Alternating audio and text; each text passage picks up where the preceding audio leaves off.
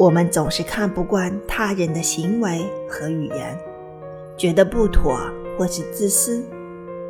或许我们在他人眼中也不过如此。很多事，站在不同人的角度，就会有不同的看法与看不惯。但站在他人的角度，或许就能理解。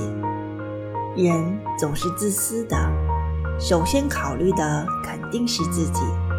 只是每个人在这个点上处理的不同，尺度与照顾他人的心态的不同，所呈现出来的行为和语言，以及结果也会不同。